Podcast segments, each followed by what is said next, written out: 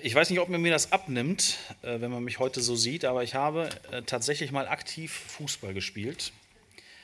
Mit Laufen. Ähm, ich bin so auf einem lippischen Dorf groß geworden und ähm, da, auf so einem Dorf ist der Fußballverein das Zentrum des Dorflebens. Da läuft alles ab und dann geht man halt Fußball spielen. Ähm, und das ist halt so, so einfacherer oder ja, ein bisschen gehobener Hobbyfußball vielleicht, ne, so könnte man das bezeichnen. Aber wenn man so im Verein spielt und so ein richtiges Trikot trägt, dann fühlt man sich immer sehr wichtig und denkt, man würde da fast Bundesliga spielen. Ähm, und wir haben dann auch einen Trainer gehabt, der war sehr ambitioniert. Ähm, äh, es ist bei uns so gewesen, also man spielt so Kreisliga. Und wenn man es mal schafft, in die Bezirksliga aufzusteigen, dann ist man ziemlicher Held. Ne, dann werden so die Leute, die dich dann irgendwann nach ein paar Jahren sehen, gehen ehrfurchtsvoll bei dir am Bäcker vorbei und werden sagen, der hat Bezirksliga gespielt ne, und staunen darüber. Und so ist das eigentlich das Ziel von jedem äh, Dorffußballer dort und auch von jedem Trainer, mal Bezirksliga zu spielen. Und wir haben einen Trainer gehabt, der wollte das unbedingt. Der wollte unbedingt mit uns in die Bezirksliga aufsteigen. Das Problem war nur, dass wir Spieler das nicht so richtig wollten, weil wir hätten dafür was investieren müssen und wir wollten einfach nur ein bisschen kicken. Ähm, der hat dann, und das war richtig erstaunlich, der hat mit uns Trainingspläne aufgestellt und wir waren so 15, 16 Jahre alt, wir wollten einfach Fußball spielen, danach Döner essen gehen.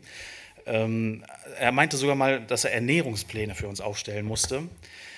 Ähm, und dann hat er uns da Waldläufe machen lassen, ist selber mit dem Fahrrad und einer Kippe im Mund dran mitgefahren. Ähm, aber wir haben halt gemerkt, dass seine Ziele und unsere Ziele, die liefen voll auseinander. Das hat nicht funktioniert. Wir sind auch nie aufgestiegen. Wir hatten sogar ein Jahr mal, da haben wir jedes Spiel verloren. Ne, man hat, äh, also das war wirklich Training äh, eines Christen, ne, mit Niederlagen umzugehen und so. Und als ich dann so darüber nachgedacht habe, ähm, ist mir aufgefallen, dass das eigentlich ein ziemlich gutes Bild dafür ist, wie das Leben von uns Christen so ablaufen kann. Ähm, wir bekommen eigentlich von der Bibel Ziele vorgegeben. Ähm, manche Dinge, da haben wir eine Freiheit von Gott bekommen, aber es gibt andere Dinge, die sollen wir tun.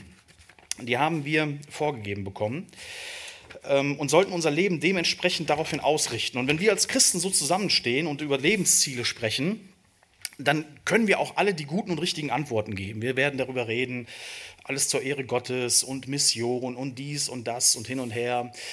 Und ähm, das können wir richtig gut, das, die richtigen Ziele aufzuzählen. Äh, wenn wir dann aber äh, darauf schauen, ob die Art und Weise, wie wir leben, auf diese Ziele wirklich zugeht, merken wir, das passt alles irgendwie dann doch nicht mehr so. Ja? Beim Fußball ist es so, wir haben das Ziel eben, wir sollen gewinnen und dafür müssen wir trainieren, hart trainieren, aber haben wir nicht gemacht, deswegen haben wir die Quittung dafür bekommen, haben ständig verloren. Und als Christen wissen wir, wir sollen zur Ehre Gottes leben, wir wissen, wir sollen missionarisch leben, und äh, wir geben das auch überall zum Besten. Wir bekennen das überall. Ähm, aber wenn wir dann mal anfangen, ehrlich auf unser Leben zu schauen, merken wir, dass die Art und Weise, wie wir durch das Leben gehen, gar nicht so direkt auf dieses Ziel zusteuert. Und dann wird das irgendwie schwierig. Dann merken wir, dass unser Leben als Christ gar nicht so eine Befreiung ist, gar nicht die große Freiheit ist, von der alle anderen immer sprechen, sondern es ist irgendwie auch ein Krampf. Es ist schwierig, es ist ständig bedrückend. Ja, so dieser Anspruch, den wir haben, der schwebt ständig über uns und wir gucken da so drauf und wissen nicht so recht, was wir machen sollen, weil eigentlich wollen wir anders leben. Ähm, ich hoffe, dass ihr so diese Spannung ein bisschen versteht oder kennt. Ne? Wenn ihr zwischendurch nickt, bin ich froh und mache weiter. Alles klar, dann nickt jemand ganz fleißig. Ähm, über diese Spannung will ich mit euch heute sprechen. Ähm, und das machen wir anhand des Berichtes von Paulus, den er über seinen eigenen Lebensstil gibt in 1. Korinther 9. Ähm, die Predigt ist überschrieben mit dem Titel von Verzicht und Freude. Das ist eigentlich ein Begriffspaar, das in unserem Denken gar nicht zusammengehört. Also Verzicht und Freude, die können keinen Zusammenhang ergeben. Verzicht und Freude schließen sich gegenseitig aus. Der, der in unserer Gesellschaft verzichten muss, das ist derjenige, der verloren hat. Ja, unsere ähm, Presselandschaft ist momentan voll von dem, Bezicht, äh, von, dem, von dem Begriff des Verzichts. Wir werden darauf vorbereitet, dass wir im Winter auf Wärme verzichten müssen. Ähm, momentan reden wir auch davon, dass wir eben angesichts der ganzen weltpolitischen Lage lernen müssen zu verzichten. Und das ist etwas, das macht uns Kummer. Da freuen wir uns nicht drauf. Das ist nichts, was uns jetzt dazu auslöst, dass wir sagen, jo, wir klatschen in die Hand und äh, freuen uns darüber, dass wir verzichten müssen. Äh, wir haben in einer gewissen Art und Weise Angst davor. Und ich glaube aber, dass die Bibel uns ähm, einen Zusammenhang herstellen kann, in dem wir verstehen, dass Verzicht zu echter Freude führen kann. Und hier merken wir wieder, ähm, die Bibel, das christliche Leben stellt ständig ein Paradox dar. Ein Paradox zu dem Denken unserer Zeit. Und auf diese Reise möchte ich euch heute mitnehmen, dass wir das einmal versuchen, gemeinsam zu entdecken. Wie hängen Verzicht und Freude miteinander zusammen? Bevor wir da jetzt in den Text einsteigen, stehen wir noch einmal auf, beten zusammen, beten darum, dass Gott uns Einsicht gibt. Großer Gott, wir danken dir dafür, dass du ein Gott bist, der in unser Leben hineinsprechen möchte. Du bist nicht ferne von uns. Du siehst die Not und den Kummer, den wir haben, und du gibst uns Antwort darauf. Äh, wir wollen darum beten, dass du uns hilfst, gerade auch in dieser Predigt heute, dass wir verstehen, was du von uns möchtest, dass wir verstehen, wie ein Leben dir zur Ehre funktioniert und dass wir motiviert und begeistert aus diesem Gottesdienst herausgehen ähm, und den Mut haben, das tatsächlich umzusetzen. Dass wir auch bereit sind, Buße zu tun, dort, wo unser Leben in eine falsche Richtung gelaufen ist, und wir mit voller Freude eben dieses Leben, das du uns vorstellst, führen möchten. Amen. Ja.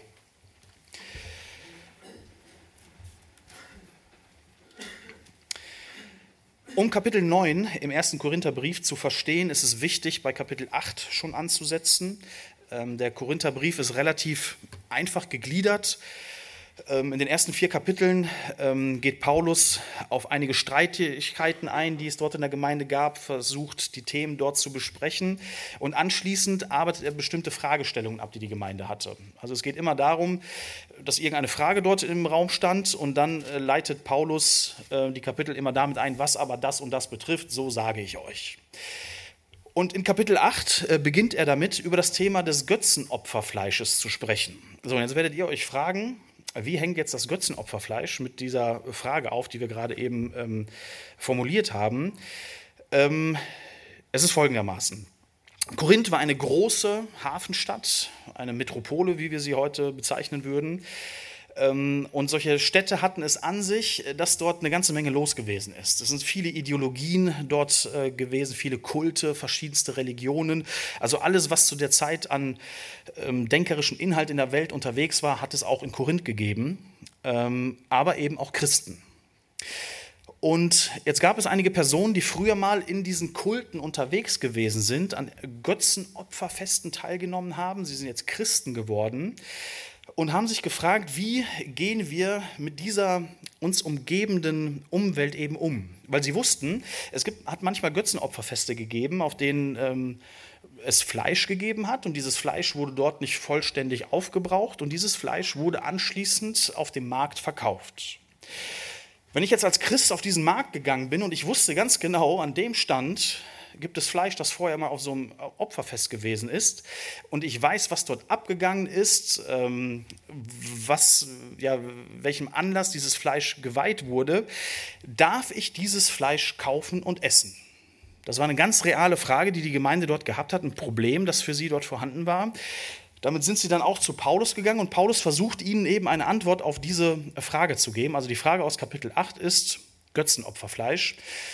Dürfen wir das essen oder dürfen wir das nicht essen? Und Paulus merkt, okay, es geht zwar ganz konkret um äh, das Götzenopferfleisch, aber wenn wir das Thema etwas erweitern, wenn wir gucken, was dahinter steht, steht die Frage dahinter, wie gehe ich mit christlicher Freiheit um?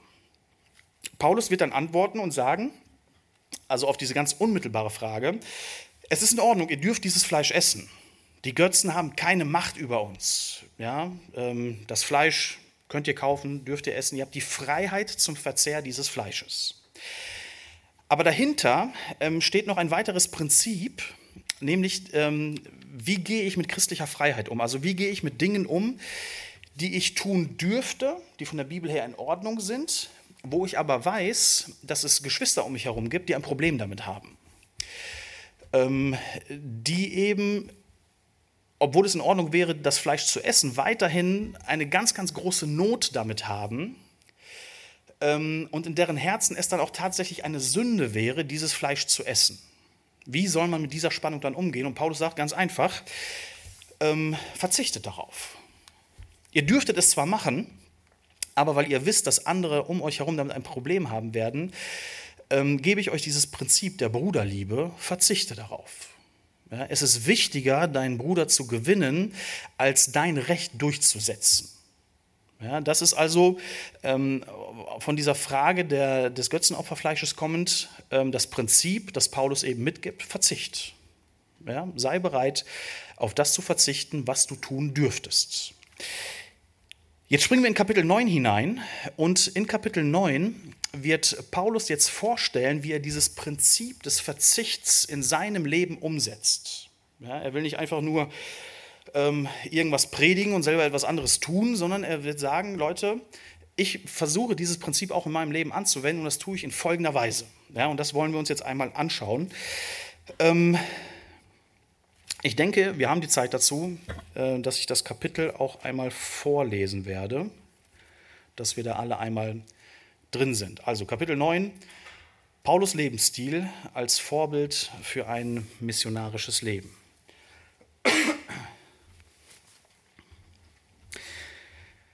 Bin ich nicht ein Apostel? Bin ich nicht frei? Habe ich nicht unseren Herrn Jesus Christus gesehen? Seid nicht ihr mein Werk im Herrn? Wenn ich für andere kein Apostel bin, so bin ich es doch wenigstens für euch. Denn das Siegel meines Aposteldienstes seid ihr im Herrn. Dies ist meine Verteidigung denen gegenüber, die mich zur Rede stellen. Sind wir nicht berechtigt zu essen und zu trinken? Sind wir nicht berechtigt, eine Schwester als Ehefrau mit uns zu führen, wie auch die anderen Apostel und die Brüder des Herrn und Käfers? Oder sind nur ich und Barnabas nicht berechtigt, die Arbeit zu unterlassen? Wer zieht je auf eigene Kosten in den Krieg? Wer pflanzt einen Weinberg und isst nicht von dessen Frucht? Oder wer weidet eine Herde und nährt sich nicht von der Milch der Herde? Sage ich das nur aus menschlicher Sicht oder sage, sagt dies nicht auch das Gesetz? Ja, im Gesetz Moses steht geschrieben, du sollst dem Ochsen nicht das Maul verbinden, wenn er drischt. Kümmert sich Gott etwa um die Ochsen? Oder sagt er das nicht vielmehr um unseretwillen? Denn es ist ja um unseretwillen geschrieben worden, der, welcher pflügt, soll auf Hoffnung hin pflügen. Und der, welcher drischt, soll auf Hoffnung hin dreschen, dass er an seiner Hoffnung auch Anteil bekommt. Wenn wir euch die geistlichen Güter gesät haben, ist es etwas Großes, wenn wir von euch diejenigen für den Leib ernten? Wenn andere an diesem Recht über euch Anteil haben, sollten wir es nicht viel eher haben? Aber wir haben, um dieses Rechtes, wir haben uns dieses Rechtes nicht bedient, sondern wir ertragen alles, damit wir dem Evangelium von Christus kein Hindernis bereiten. Wisst ihr nicht, dass die, welche die heiligen Dienste tun, auch vom Heiligtum essen und dass die, welche am Altar dienen, vom Altar ihren Anteil erhalten? So hat auch der Herr angeordnet, dass die, welche das Evangelium verkündigen, vom Evangelium leben sollen.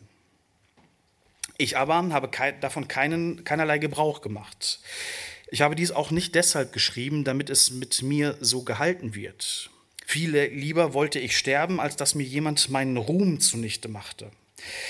Denn wenn ich das Evangelium verkündige, so ist das kein Ruhm für mich, denn ich bin dazu verpflichtet. Und wehe mir, wenn ich das Evangelium nicht verkündigen werde. Denn wenn ich dies freiwillig tue, so habe ich Lohn. Wenn aber unfreiwillig, bin ich mit, äh, mit, meinem, mit einem Haushalterdienst betraut. Was ist denn nun mein Lohn? Dass ich bei meiner Verkündigung das Evangelium von Christus kostenfrei darbiete, sodass ich von meinem Anspruch am Evangelium keinen Gebrauch mache. Denn obwohl ich frei bin von allen, habe ich mich doch allen zum Knecht gemacht, um desto mehr Menschen zu gewinnen. Den Juden bin ich wie ein Jude geworden, damit ich die Juden gewinne. Denen, die unter dem Gesetz sind, bin ich geworden, als wäre ich unter dem Gesetz, damit ich die unter dem Gesetz gewinne. Denen, die ohne Gesetz sind, bin ich geworden, als wäre ich ohne Gesetz, obwohl ich vor Gott nicht ohne Gesetz bin, sondern Christus gesetzmäßig unterworfen, damit ich die gewinne, die ohne Gesetz sind. Den Schwachen bin ich wie ein Schwacher geworden, damit ich die Schwachen gewinne. Ich bin allen alles geworden, damit ich, damit ich auf alle Weise etliche rette. Dies aber tue ich um des Evangeliums willen, um an ihm teilzuhaben. Den Rest sparen wir uns für später auf. Also wie wird Paulus jetzt dieses Prinzip des Verzichts in seinem Leben umsetzen? Und ich sehe hier drei Punkte, die er aufführt, ähm, auf die er verzichtet. Der längste Teil, das sind die Verse 1 bis 18, dort spricht er darüber, wie er auf finanzielle Unterstützung verzichtet. Die Bibel ist sehr klar und deutlich in diesem Punkt. Sie sagt, ähm, dass diejenigen, die in der Gemeinde große Verantwortung übernehmen, die viel Zeit investieren, von der Gemeinde finanziell unterstützt werden sollen. Sie sollen freigestellt werden, damit sie diese Aufgabe in einer guten Qualität wahrnehmen können, damit sie auch nicht eben ähm, darunter leiden müssen, dass sie ihren normalen Job haben, dann ihre Familie, dann auch das und so weiter und irgendwann brechen sie darunter zusammen, sondern sie sollen finanziell unterstützt werden. Jetzt wusste Paulus aber, dass es in der Gemeinde Korinth so ein paar Leute gegeben hat, ähm, die da sehr argwöhnisch drauf geschaut haben. Ähm, die vielleicht gedacht haben, Paulus ist so ein fauler Hund, keine vernünftige Arbeit, äh, ne, so, so, ein Bibelschüler, der keinen Job bekommen hat, äh, der will jetzt von uns plötzlich noch Geld haben. Ja? Dem hören wir nicht zu. Und Paulus wusste, dass dieses Gerede dort vorhanden gewesen ist und hat gesagt, wisst ihr was, ich hätte das Recht darauf. Die Bibel sagt das sehr klar und deutlich, werden leicht ist das von der Bibel her darzustellen. Aber weil es mir wichtig, wichtiger ist, dass mein Wort Gehör findet, werde ich auf dieses Recht verzichten. Ähm, ich werde normal arbeiten gehen und nebenher noch diesen Dienst betreiben, den ich habe. Ja? Also ganz wichtig, wir sprechen hier immer über Dinge, die von der Bibel her halt in Ordnung sind. Manchmal wird dieser Text dann auch darauf angewendet, äh, na, gerade bei jungen Leuten ist heute das Thema Kiffen oder sonst irgendwas ein ganz großes Ding. Dann wird gesagt, ja, ich dürfte ja alles machen und so weiter. Die Bibel spricht hier über Dinge, die von der Bibel her in Ordnung sind. Und das ist nicht unserer Willkür unterlegen, sondern das, was von der Bibel her in Ordnung ist. Und das ist hier eben die finanzielle Unterstützung. Paulus sagt, ich hätte das Recht darauf, ich merke aber, ihr habt ein Problem damit. Äh, die Wirkung meiner Worte wird behindert. Deswegen verzichte ich auf dieses Recht. Ich gehe ganz normal arbeiten ähm, und habe dafür eben wieder die Wirkung meiner Worte da. Er geht dann weiter zu einem weiteren Punkt, äh, den habe ich genannt, Verzicht auf Unabhängigkeit. Äh, das sind diese Verse, wo er davon spricht, eben den Juden ein Jude, den Griechen ein Grieche. Paulus sagt, wenn ich mit Leuten in Kontakt komme, erwarte ich nicht von ihnen, dass sie mich verstehen, dass sie meinen kulturellen Hintergrund nachvollziehen können, dass sie meine Geschichte kennen, ja, dass sie sich eben mir anpassen, sondern ich bin derjenige, der in der Verpflichtung ist, diese Leute zu verstehen. Mit wem habe ich es zu tun? Zeige ich echtes Interesse an diesen Menschen?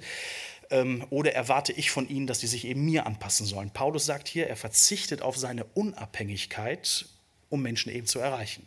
Er ist bereit, das zu tun. Und das Ganze steigert er dann, so wie ich das verstehe, in Vers 22b dazu, dass er sagt, Leute, ich bin im Grunde dazu bereit, auf alles zu verzichten. Ich bin allen alles geworden, damit ich auf alle Weise etliche rette. Das ist seine ganz grundsätzliche Haltung, mit der er durch das Leben geht. Ähm, die Frage ist, warum tut er das? Und das sehen wir eben in einer ganz auffälligen Wiederholung, die wir in diesem Kapitel haben. Vers 12. Dort sagt er, damit wir dem Evangelium von Christus kein Hindernis bereiten. Vers 19, um desto mehr Menschen zu gewinnen. Vers 20, damit ich die unter dem Gesetz gewinne. Vers 21, damit ich die gewinne, die ohne Gesetz sind. Paulus hat das große Ziel gehabt, das Evangelium auszubreiten dem hatte er alles untergeordnet. Und ich glaube, hier kommen wir jetzt an den Punkt, den ich vorhin schon erwähnt habe, an, äh, angerissen habe. Ähm, dieses Ziel hätten wir alle, wenn wir uns heute über unsere Ziele unterhalten hätten, hätten wir alle genannt. Wir wissen, was man sagt. Die Frage ist aber, ist das auch tatsächlich deine gelebte Antwort? Ja, ist das über dein Bekenntnis hinaus auch tatsächlich das, was du tust? In der gefährdeten Hilfe sprechen wir sehr viel über bewusste und unbewusste Ziele. Ja, die bewussten Ziele sind eben die, die wir so formulieren.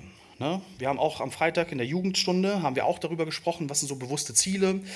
Und ähm, jeder kann gute Sachen dort sagen, halt für die Familie da sein und einen guten Job und so weiter und so fort. Und das Ganze dann auch nochmal in christlich. Ja. Ähm, ich glaube aber, und das ist so eine These, mit der ich durch das ganze Land reise, wahrscheinlich in jeder Predigt auch erwähne, Ich glaube aber, dass wir in unserer Gesellschaft eine ganze Reihe von unbewussten Zielen haben, die eigentlich bestimmen, wie wir leben, die eigentlich bestimmen, wie wir unsere Entscheidungen treffen. Und ich glaube, und das ist jetzt meine bescheidene Analyse unserer Gesellschaft, dass das im Wesentlichen drei Dinge sind, die dort zutreffen, nämlich Wohlstand, Sicherheit und Genuss. Ich glaube, dass fast alles was wir entscheiden, ähm, an diesen drei Dingen festgemacht wird. Ja? Maximierung unseres Wohlstandes, Maximierung unserer Sicherheit, das haben wir ganz besonders jetzt in Corona-Zeiten auch noch einmal gemerkt. Ähm, unter Ges Sicherheit fällt dann eben auch Gesundheit. Und wenn ich dieses Ziel in Gefahr sehe, bin ich bereit, auf alle meine Freiheiten zu verzichten. Hauptsache, dieses Ziel ähm, wird aufrechterhalten. Und eben letzten Endes Genuss. Äh, Genuss ist dann eben auch das große Ziel, das unsere jungen Leute haben. Ähm, je nach Lebenslage variiert das Ganze, welches dieser Ziele man ähm, stärker verfolgt oder weniger. Ähm, und ich glaube, dass es für uns Christen auch wichtig ist, mal zu überprüfen, inwiefern unsere Entscheidungen von diesen drei großen unbewussten Zielen getrieben sind. Und ich glaube, dass das in einer viel stärkeren Weise der Fall ist, als es uns lieb ist. Wir halten uns ganz oft so für die letzten, ne, wir sind so die letzte Bastion der Bibeltreue, wir sind die, die, die das Wort noch aufrechterhalten. Ähm, aber in unserer Lebensweise unterscheiden wir uns oft gar nicht mehr davon, wie die Welt lebt, eben nur in einem frommen Gewand gekleidet. Und es geht ja hier nicht darum, also Wohlstand, Sicherheit und Genuss sind ja an sich keine bösen Sachen sondern die Frage ist, was für eine Gewichtung hat das in meinem Leben? Und ich glaube, dass es uns da allen Not tut, das einmal sehr, sehr grundsätzlich zu hinterfragen. Ja? Wenn wir nämlich nicht ganz aktiv daran arbeiten, gute christliche Lebensziele zu haben, die wir auch nicht nur formulieren, wo wir auch ähm, ganz aktiv daran arbeiten, das in, in der Tat umzusetzen, dann werden uns diese unbewussten Ziele überrollen, die überrennen uns einfach. Ja, und wir machen das alles genauso mit. Und da steckt eine wahnsinnig große Gefahr drin. Ich glaube, dass das uns dazu führt, dass unsere Gemeinden verwässert werden, dass wir schwache Familien haben, dass wir einfach kein Rückgrat mehr haben als Christenheit. Ist es wirklich dein Ziel, dass das Evangelium ausgebreitet wird? Bist du bereit, die Kosten dafür auf dich zu nehmen? Ähm, wir als Familie werden sehr oft gefragt, die wir Gefährdetenhilfe machen, ähm, ob das nicht hart und schwer ist, was wir da tun. Und den typischsten Satz, den wir in einer Gemeinde, der mir ganz oft gesagt wird, dann kommen die Leute nachher oft zu mir und sagen, boah, ist voll gut, was du da machst. Ich könnte das nicht. Ja. Und das mag auch sein. Wir wollen jetzt nicht jeden in, in, äh, in diese Ecke hineindrennen und sagen, jeder muss jetzt so Gefährdetenhilfe machen, wie wir das machen. Jeder tickt irgendwie anders, jeder hat irgendwie seinen Dienst auch in einem anderen Bereich. Aber warum kommt dir dieser Satz über die Lippen, ich könnte das nicht? Könntest du das nicht oder willst du das nicht? Kannst du dir einfach nicht vorstellen, auf gewisse Annehmlichkeiten deines Lebens zu verzichten? Denn das Evangelium auszubreiten bedeutet, dass du Menschen in dein Leben hineinlassen musst. Effektive missionarische Arbeit ist nicht einfach nur einmal rauszulaufen und irgendwelchen Leuten mit der vollen Härte das Evangelium wie mit einem Knüppel um die Ohren zu hauen, sondern es heißt, Anteil am Leben dieser Menschen zu haben und ihnen die Möglichkeit zu geben, Anteil an deinem Leben zu haben. Und das sind Prozesse, das dauert lange. Ähm, lässt du diese Menschen in dein Leben hinein und das wird dich etwas kosten. Das wird deine schöne, wohlige Privatsphäre etwas durcheinanderwirbeln ist dir diese Sache das wert? Unsere Gesellschaft ist voll von, Ablenk von, von Ablenkungen. Wir sind voll damit. Äh, also wir, wir können so viele Dinge den ganzen Tag über tun, ähm, die uns so ausfüllen und uns so beschäftigen, dass wir gar nicht mehr dazu kommen, über das nachzudenken, was wirklich von Bedeutung ist.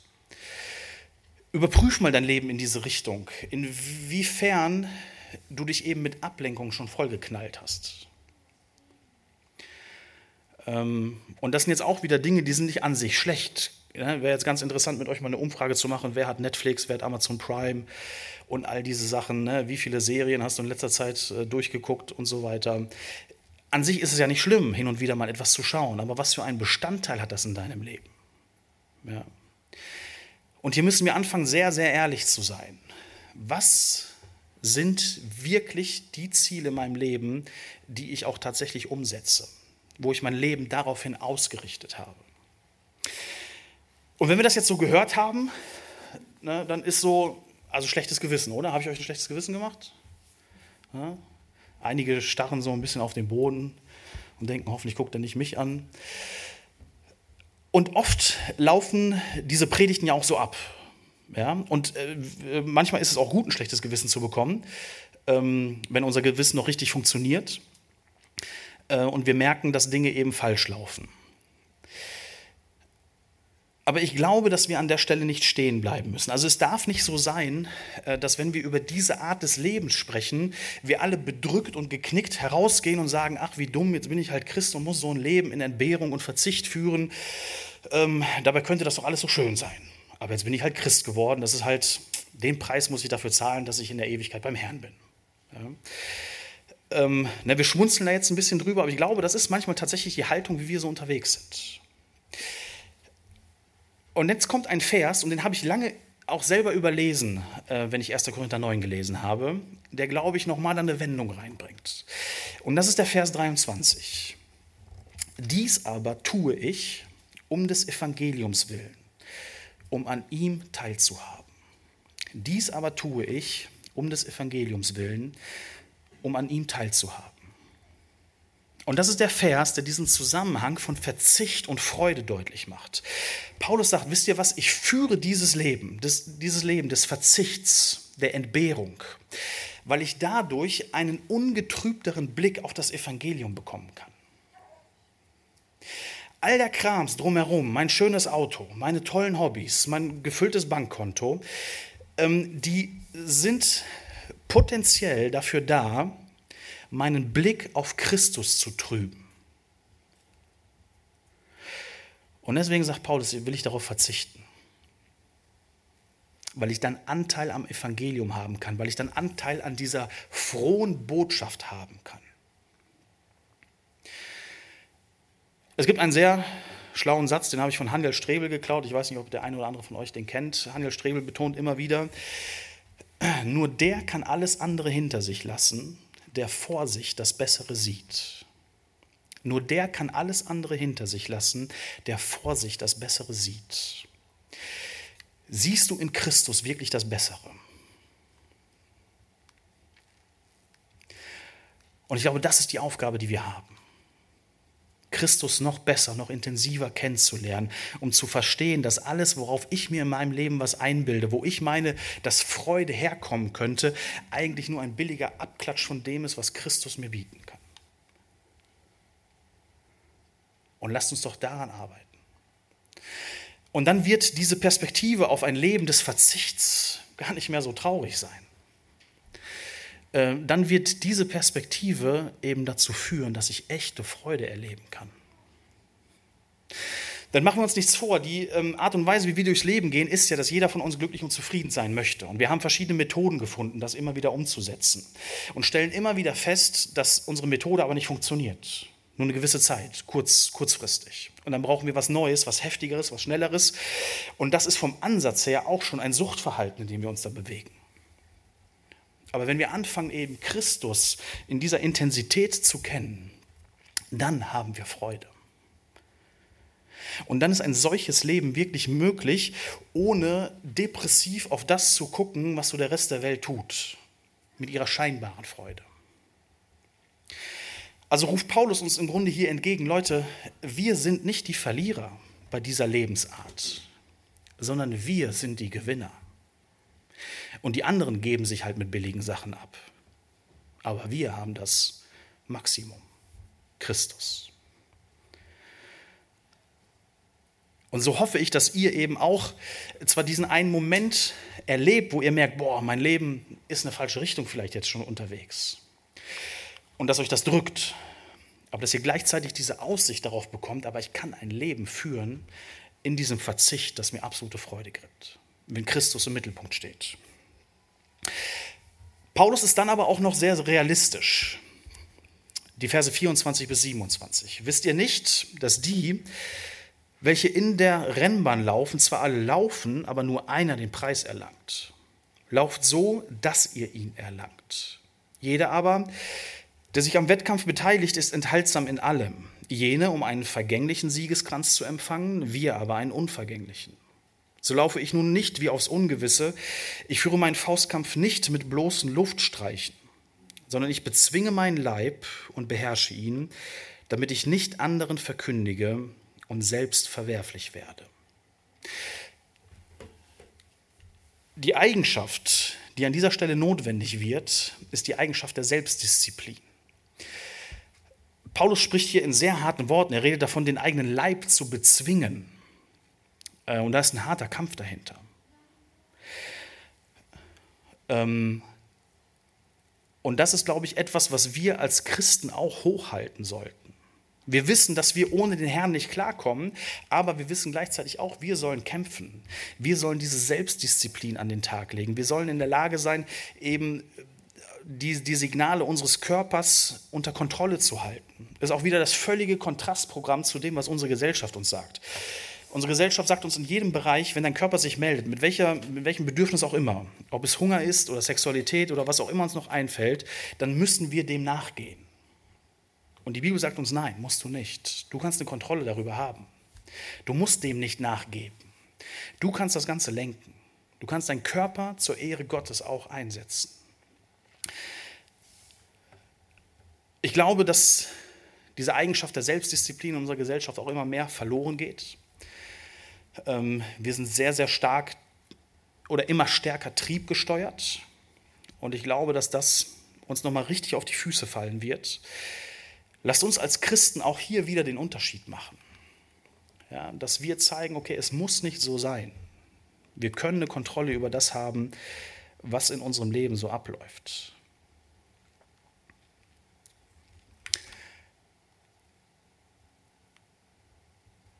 Zum Schluss ein Zitat von Tozer. Ähm, ich weiß nicht, ob ihr von ihm schon mal was gelesen habt. Ähm, dieses Zitat bringe ich auch in vielen Predigten, aber es äh, trifft die Sache so gut, ähm, die ich heute ausdrücken wollte. Ein solcher Mensch, ein wahrer Christ, ist am höchsten, wenn er sich am niedrigsten fühlt und er steht am niedrigsten, wenn er meint, hoch zu sein. Er ist in der geringsten Gefahr, wenn er sich fürchtet und nur auf Gott vertraut, und er steht in höchster Gefahr, wenn er am meisten von seinen Fähigkeiten hält. Er ist am sündlosesten, wenn er sich am sündigsten fühlt, und er ist am sündigsten, wenn er meint, am sündlosesten zu sein. Ja, er ist schon etwas sonderbar, dieser Christ. Er hat am meisten, wenn er am meisten weggegeben hat, und er besitzt am wenigsten, wenn er das meiste für sich behält. Das widerspricht der Vernunft dieser Welt und darum hält man uns für sonderbare Leute, aber man kennt uns nicht.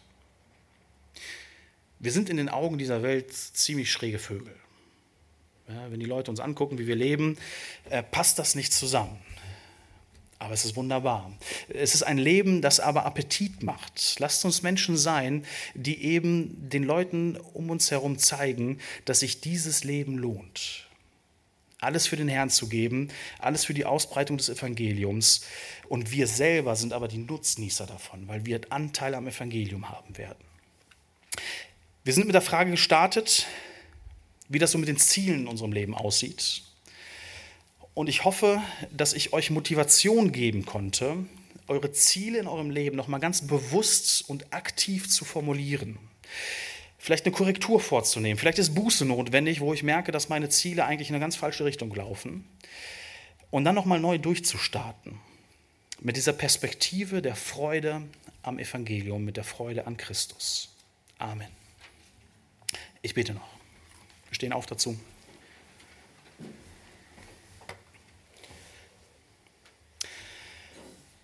Großer Gott, und danke, dass dieses Reden von Freude und Erfüllung ähm, nicht einfach nur ein Wunschdenken ist, das wir uns zurufen, damit wir gut einschlafen können, sondern es ist eine Realität, die du uns da gibst.